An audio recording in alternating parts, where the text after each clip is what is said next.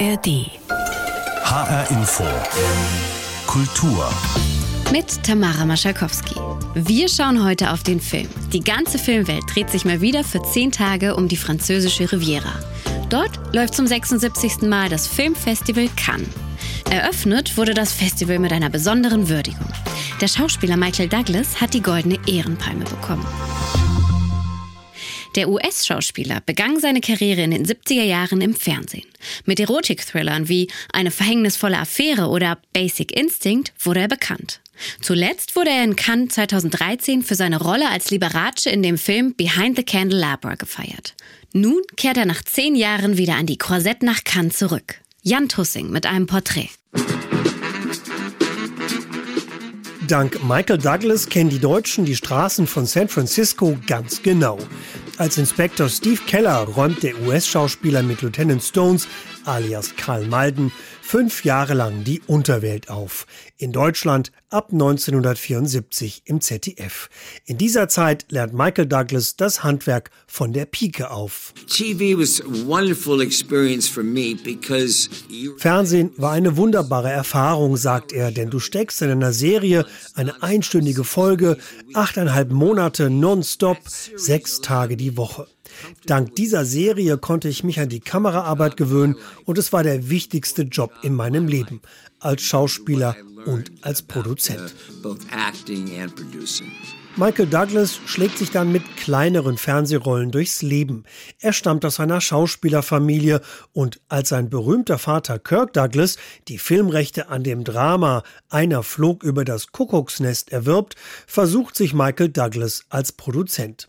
Er besetzt die Hauptrolle mit Jack Nicholson und gewinnt 1975 für alle überraschend gleich fünf Oscars. Und sein Vater verdiente als Co-Produzent mehr Geld als mit irgendeinem anderen Film. Von da an gelingt Michael Douglas der Übergang vom Fernsehen zum Kino. Mit dem Katastrophenfilm Das China-Syndrom an der Seite von Jane Fonda und Jack Lemmon kommt der dann 35-Jährige zum ersten Mal nach Cannes. 1987 dann sein zweiter Oscar mit Wall Street. Ein Kassenschlager. I mean, what can I say? This is right up there uh, with uh, my wedding day, the uh, days of the birth Dieser Oscar bedeutete ihm so viel wie sein Hochzeitstag und die Geburt seiner Kinder und macht ihn zum bestbezahlten Schauspieler Hollywoods. Zum ersten Mal tritt Michael Douglas aus dem Schatten seines Vaters und gibt ihm das Vertrauen, auf eigenen Beinen stehen zu können. Greed is good. Greed is right. Greed works.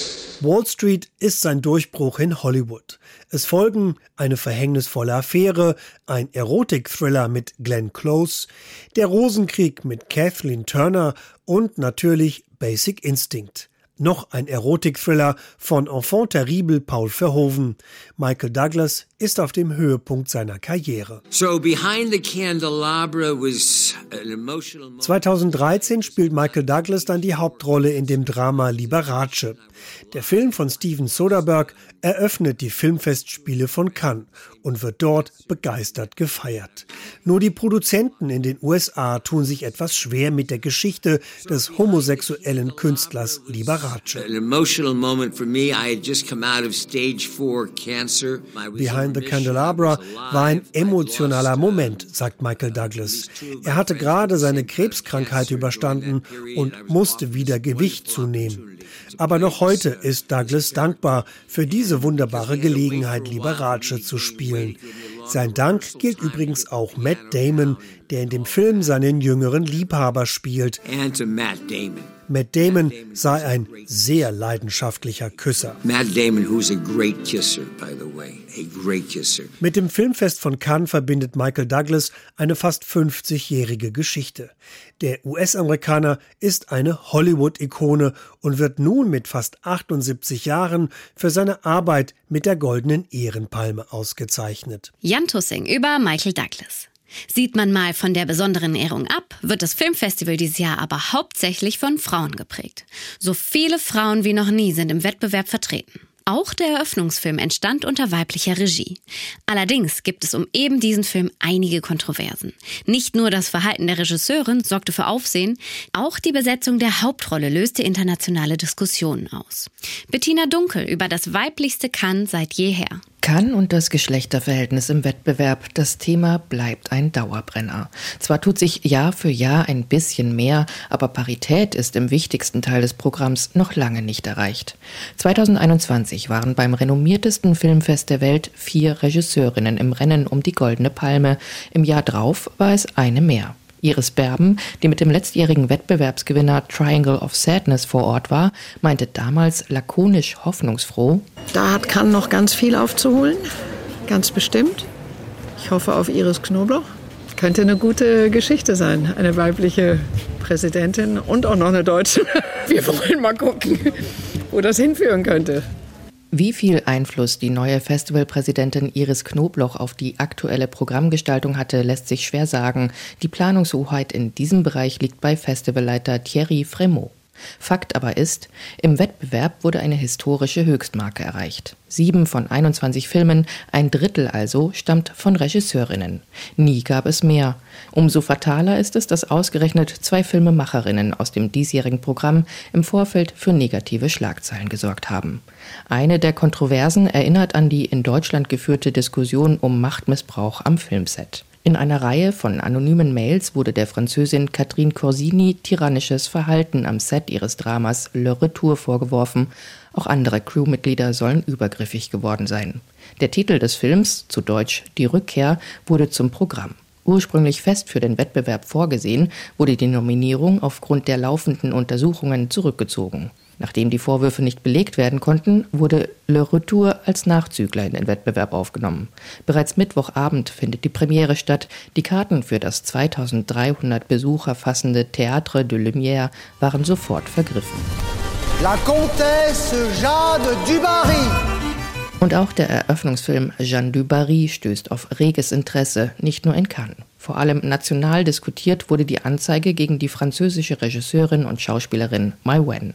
Ein bekannter Journalist hatte ihr vorgeworfen, in einem Restaurant von ihr bespuckt und an den Haaren gerissen worden zu sein. Erst vor wenigen Tagen äußerte Mai Wen öffentlich, ja, das stimmt. Für internationalen Gesprächsstoff hingegen sorgt die männliche Hauptrolle in Mywens Film. Johnny Depp wird erstmals seit dem monatelangen Gerichtsprozess gegen seine Ex-Frau Amber Heard einen neuen Film präsentieren und mit dem roten Teppich von Cannes eine PR-Plattform gigantischen Ausmaßes geboten bekommen.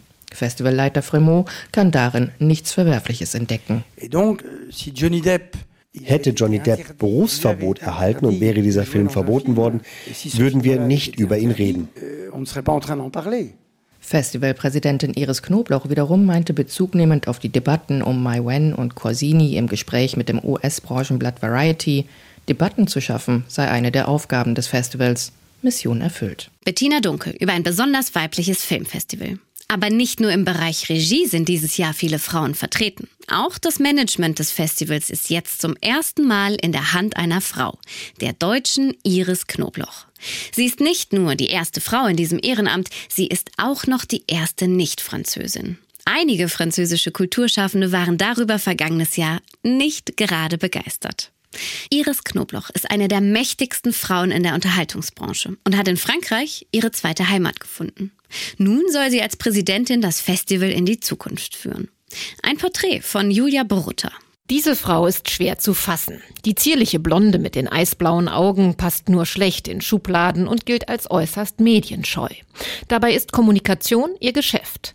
Insgesamt 25 Jahre lang arbeitete Iris Knobloch in Führungspositionen bei der US-amerikanischen Filmgesellschaft Warner Brothers, unter anderem für das Geschäftsfeld in Frankreich und Deutschland. Kino ist ihre Leidenschaft. Das wird sofort klar, als sie im April bei der Vorstellung der Wettbewerbsfilme in Paris das Wort ergreift. In fließendem Französisch, bedächtig, aber geschliffen. C'est pour moi comme si mir scheint, als hätten diese vielen individuellen Bildschirme, die heute jeder mit sich herumträgt, nur den Wunsch nach einem gemeinsamen Erlebnis in einem dunklen Saal verstärkt. Dieses Erlebnis von Kino pur ist für mich unersetzlich.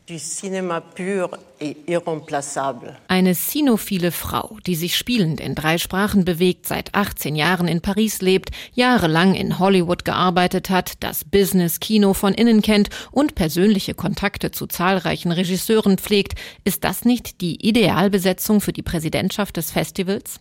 Durchaus nicht, fanden einige Kritiker in Frankreich. Zu nah am US-Kino, zu sehr Geschäftsfrau, außerdem mögliche Interessenskonflikte, weil sie geschäftlich mit Bernard Arnault, einem der reichsten Männer der Welt, verbandelt ist und der wiederum sponsort das Festival. Der Vorsitzende der Autorenvereinigung SACD, Pascal Rogard, ätzte sogar, eine Frau mit so schwerem Akzent könne unmöglich die französische Kulturindustrie repräsentieren. Die in Männerdomänen gestellte Knobloch nahm es professionell, sammelte ihre Truppen und gewann die finale Abstimmung, wenn auch nicht einstimmig, für sich. Nun will Knobloch die drei nächsten Ausgaben der Filmfestspiele von Cannes an der Seite von Festivalleiter Thierry Frémaux zum Erfolg führen. Et vous connaissez euh, la phrase de Saint-Exupéry. Euh, Sie kennen den Satz des Schriftstellers Saint-Exupéry. Das Geheimnis eines erfolgreichen Paares ist, in dieselbe Richtung zu schauen. Ich bin überzeugt, dass unser Tandem sehr gut funktioniert, denn Thierry und ich teilen dieselbe Vision des Festivals von Cannes la même vision du Festival de Cannes. Auf Knobloch kommen gewaltige Aufgaben zu. Es gilt, das Festival an der malerischen Croisette relevant und inspirierend für die nächste Generation zu gestalten. Sie muss etwa die Frage beantworten, ob sich das Festival auch für Streaming-Produktionen öffnen soll, so wie es bei den Oscars schon der Fall ist. Comme tous les ans, nous allons prendre le pouls wie in jedem Jahr werden wir der Kreativität den Puls fühlen. Das Festival von Cannes und der dortige Filmmarkt sind für Kinoschaffende ein absolutes Muss, um neue Talente zu präsentieren, um sich auszutauschen darüber, was es heute heißt, Filme zu machen. Die Unterstützer der deutschen Managerin, zu denen auch der französische Präsident gehört, beschreiben sie als intelligent, leidenschaftlich und mutig. Einen ihrer größten Erfolge feierte Iris Knobloch, Tochter von Charlotte Knobloch, der früheren Zentralratsvorsitzenden der Juden in Deutschland, mit dem Schwarz-Weiß-Film The Artist. Knobloch hatte das Projekt, das 2012 den Oscar für den besten Film gewann, bei Warner Brothers gegen die Konzernspitze durchgesetzt. Als Präsidentin des Festivals von Cannes will Knobloch nun das klassische Kino feiern, aber den Blick nach vorne richten. Pour moi, le Festival de Cannes peut être fier das Festival kann stolz sein, immer dieses Urkino hochgehalten zu haben, mit anspruchsvollen Filmen und Cineasten. Und wir werden sie weiter verteidigen. Man könnte sagen, back to basics. Ich sage eher, back to the future. Cannes habe eine ganz besondere Magie, sagte Knobloch in einem ihrer seltenen Interviews. Als frühere Filmmanagerin sei es nun amüsant, das Festival aus der anderen Perspektive zu erleben, vom oberen Rand der legendären Stufen. Julia Borutta mit einem Porträt über Iris Knobloch. Für den folgenden Regisseur ist kann kein Fremdwort. Ganz im Gegenteil. Er sorgte mit seinem Film Der junge Törles 1966 in Cannes für Aufsehen. Volker Schlöndorff wurde für sein Spielfilmdebüt damals mit dem Kritikerpreis ausgezeichnet. Der mittlerweile auch Oscar-prämierte Regisseur macht seit über 60 Jahren Filme und hat in dieser Zeit mehr als nur ein paar Notizzettel zusammengetragen. Das sind ja tausende und tausende von Fotos schon mal von jedem Film. Dann Korrespondenz mit allen möglichen Leuten, mit den Schauspielern, aber auch mit den Schriftstellern, mit denen ich gearbeitet habe. Also mit Arthur Miller, Günter Grass, Heinrich Böll, Max Frisch und so weiter. Das ist ja ein riesiges Tableau de Chasse. Dann gibt es äh, die Drehbücher in allen ihren verschiedenen Fassungen. Naja, wie gesagt, es äh, füllt, ich glaube, glaube, 15 laufende Meter an Leitsordnern und plus dann die Kästen äh, mit den Objekten, die dazu sind. Äh, ja, dazu braucht man ein Museum. Nun haben das Deutsche Filminstitut und Museum in Frankfurt die Sammlung Schlöndorffs angekauft.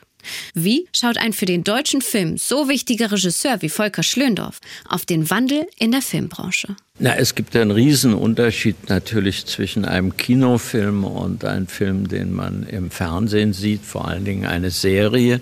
In den Filmen geht man rein mit einer gewissen Erwartung schon. Äh, man bereitet sich innerlich darauf vor. Der Saal wird dunkel, man sieht den Film und dann äh, fällt der Vorhang wieder und man geht raus aus dem Dunklen plötzlich wieder in die normale Welt und der Film geht aber mit einem, man muss sich damit auseinandersetzen, man hat emotional etwas mitgemacht. Eine Fernsehserie ist genau das Gegenteil. Jede Serie endet mit einem Cliffhanger oder jeder Teil mit einem Cliffhanger.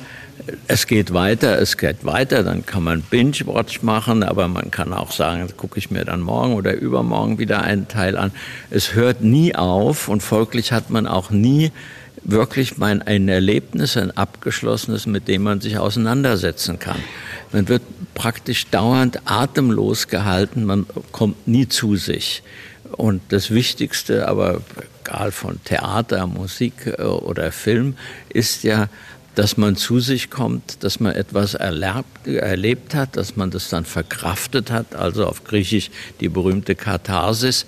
Und das kann das Streaming nicht bieten. Und deshalb lässt es lauter Zombies zurück. Sagt Volker Schlöndorff. Der Ankauf seiner Sammlung ist für das Deutsche Filminstitut und Filmmuseum Anlass genug, die Schätze aus den Kartons zu befreien und eine Ausstellung in Schlöndorffs Heimatstadt Wiesbaden zu machen. Christiane Schweim hat die Ausstellung schon gesehen und den Filmemacher getroffen. Vor der offiziellen Pressekonferenz hatte Volker Schlöndorff kurz Gelegenheit, durch seine Ausstellung zu gehen was er jahrelang in Kisten gesammelt und in weiser Voraussicht nach und nach ans Deutsche Filminstitut und Filmmuseum geschickt hatte, befindet sich nun hinter Vitrinen und Wänden im Bellevue-Saal in Wiesbaden. Eine emotionale Angelegenheit für den 84-Jährigen. Das wühlt sehr, sehr viel auf, was man vergessen hat, weil es so zum Anfassen ist. Ja, das sind irgendwie äh, äh so Briefe vom, aus der Volksschulzeit, äh, kleine Skizzen, Zeichnungen, äh, äh, Sätze, die man äh, geschrieben hat in Lebenskrisen und dann das Ganze noch belegt mit Fotos. Das kann man eigentlich nur bewältigen, indem man es sofort wieder verdrängt. Dabei gibt es so vieles, was erinnerungswürdig ist am Leben von Volker Schlöndorff.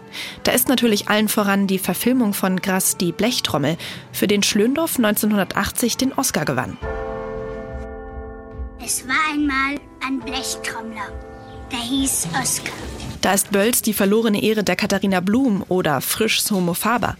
Bekannte Filme Schlöndorffs laufen in der Ausstellung in einer 35-minütigen Collage auf Leinwand.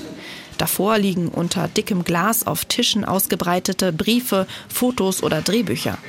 Und auch die jüngste Auszeichnung des Regisseurs hat seinen Platz, die Ehrenlola für sein Lebenswerk. Ein Lebenswerk, das in der hessischen Landeshauptstadt 1939 seinen Anfang nahm. Hier wuchs Schlöndorff als Arztsohn auf und entwickelte entgegen dem väterlichen Wunsch seine Liebe zum Film. Inspiration fand er dabei allerdings mehr im Ausland als in seiner Heimatstadt. Es war erstickend und es gab nur einen Lichtblick, das waren die Amis. Und von denen gab es sehr viele, jedenfalls äh, von 1945 an. Wiesbaden war eigentlich der Ort, äh, von dem man fliehen wollte. Und doch erzählt Schlöndorff in einem Dokumentarfilm in der Ausstellung, dass Wiesbaden eng mit seinen ersten Filmerfolgen zusammenhängt. Ein paar Jahre später hatte ich inzwischen mein erstes Drehbuch geschrieben. Die Verwirrung des Zöglings Törles. Hier erhielt er die Drehbuchförderung für sein Regiedebüt Der junge Törles, ein Film, der für ihn immer zu den Karrierehighlights zählen wird. Na, das Stärkste ist äh, immer der Anfang. Und äh, das war in dem Fall der junge Törles, also über Mobbing in der Schule, um es mal zu, auf den Nenner zu bringen, was heute noch viel schlimmer ist als damals. Selbst eine Kadettenanstalt war, glaube ich, äh, noch menschlicher als das, was heute in den Social Media und so weiter passiert. Nach über 60 Jahren im Filmgeschäft hat Schlöndorff nun seinen ersten Dokumentarfilm gedreht. Mit Der Waldmacher zieht er gerade als Regisseur durch die Kinos und klärt in Gesprächsrunden zum Thema Naturschutz auf. Etwas, womit er vor allem auch junge Leute vom heimischen Netflix und Co. in die Kinos locken will. Nur einen Film abzuspielen, das reicht heute nicht mehr. Man muss, jede Vorstellung muss irgendwie ein Ereignis sein. Es ist ganz ein neues Metier. Und dann äh, wird das Publikum auch wieder kommen, weil keiner will ewig allein zu Hause eingeschlossen sein. Und wie geht es für den 84-Jährigen weiter? Hat er noch genügend Neugierde für neue Filme? Ah, die Neugierde für einen neuen Film ist ganz bestimmt da. Äh, das Umsetzen ist eine andere Frage. Aber inzwischen denke ich mir ja auch manche Filme aus, die müssen gar nicht gedreht werden, die kann ich mir selbst im Kopf abspielen. Falls die Idee aber doch in ein Drehbuch gegossen werden sollte, das Deutsche Filmarchiv hat bestimmt noch Platz für ein paar weitere Kisten. Christiane Schweim über die Ausstellung Volker Schlöndorff von Wiesbaden in die Welt zu sehen bis zum 18. Juni in Wiesbaden im Kunstverein Bellevue-Saal. Schlöndorffs Sammlung ist eine der bedeutendsten und umfangreichsten zum neuen deutschen Film. Das weiß niemand besser als Hans-Peter Reichmann, ehemaliger Leiter des Archivs im Deutschen Filmmuseum. Alles, was kein Film war, ging durch seine Hände. Eine Reiseschreibmaschine als Requisite aus dem Film Homo Faber oder die Blechtrommel aus der Literaturverfilmung zum gleichnamigen Werk von Günter Grass. Für Hans-Peter Reichmann hat die Schlöndorff-Sammlung einen besonderen Stellenwert. Besonders ist sicherlich der Umfang bzw. die Fülle, aber auch die Qualität. Dadurch, dass wir ja ein, ich sage jetzt mal, ein Gentleman Agreement hatten seit 1992, äh, dass also alles Material, das von einem Dreh übrig blieb, in die Sammlungen, in das Archiv des DFF gekommen ist und dort aufbewahrt wurde, als Dauerleihgabe. Und jetzt ist natürlich die wunderbare Gelegenheit, dass die Materialien jetzt für immer gesichert sind in den Archiven des Hauses und zugänglich sind für Nutzerinnen und Nutzer. Wie fügt sich die Sammlung von Volker Schlöndorff in das Archiv von Frankfurt ein? Der Sammlungsschwerpunkt des DFF war schon immer der neue deutsche Film, also der Film, der bundesrepublikanische Nachkriegsfilm. Und das ist natürlich jetzt eine Möglichkeit auch für Nutzerinnen und Nutzer, Studierende, Forschende, die das Material sichten können und daraus entsprechende Studien ziehen können, um dann Publikationen, Vorträge daraus zu entwickeln. Ähm, wir machen jetzt gerade eine Ausstellung in Wiesbaden. Volker Schlöndorff ist ja in Wiesbaden geboren. Von äh, Volker Schlöndorff von Wiesbaden in die Welt sozusagen, wie er sich ja nach Frankreich begeben hat, dort gelernt hat. Aber er hat ja auch äh, Filme gedreht in, in den USA. Tod eines Handlungsreisenden mit Dustin Hoffmann beispielsweise. Das gibt einen kleinen Überblick in dieser Ausstellung über das Werk und das Leben von Volker Schlöndorff und in dem Caligari-Kino hier in Wiesbaden und auch im Kino des Deutschen Filmmuseums wird eine Werkschau beziehungsweise eine Retrospektive gezeigt werden mit Filmen, die Volker Schlöndorff ausgewählt hat, beziehungsweise aus seinem Övre auch den Laufen. Was erzählt eine Sammlung mit Objekten rund um den Regisseur Schlöndorff über die Filmproduktion? Es gibt Arbeitsdrehbücher. Arbeitsdrehbücher bedeutet eben, dass der Regisseur dieses Buch, das zuvor in, in mehreren Stadien entwickelt wurde, entweder von dem Regisseur als Autor selbst oder mit Co-Autorinnen und Autoren geschrieben wurden, vom Exposé, von einem Kurzzusammenfassung bis über ein Treatment mit Beschreibung Beschreibungen zur Kameraeinstellung bis zum fertigen Drehbuch. Und Arbeitsdrehbücher bedeutet, dass der Regisseur, das Script Girl die Regisseurin das Drehbuch bei sich hatte, Notizen gemacht hat, Streichungen vorgenommen hat, hat äh, Dialogergänzungen, Dialogstreichungen. Also das ist sozusagen das schriftliche Beleg für den fertigen Film, den die Zuschauerinnen und Zuschauer dann im Kino sehen können. Also ich kann Ihnen jetzt aufzeigen, ungefähr was in den Beständen ist. Es sind Notizbücher, es sind Kostenaufstellungen, es sind Rechercheunterlagen, es sind Skripte, Arbeitsdrehbücher, Storyboards, Drehpläne bis hin zu Kleinrequisiten, aber auch Tonmischpläne, Partituren für die Musik, Preise, Plakate und, und, und. Und natürlich auch die Rezeption der jeweiligen Filme, die natürlich von der Produktionsgesellschaft auch aufgehoben wurde. Was erzählt die Sammlung über die Filmproduktion hinaus? Lässt sich daraus etwas gesamtgesellschaftlich ableiten? Geht nicht nur um die Inhalte der jeweiligen Filme, die gerade bei Herrn Schlöndorff sehr oft politische Themen behandelt haben.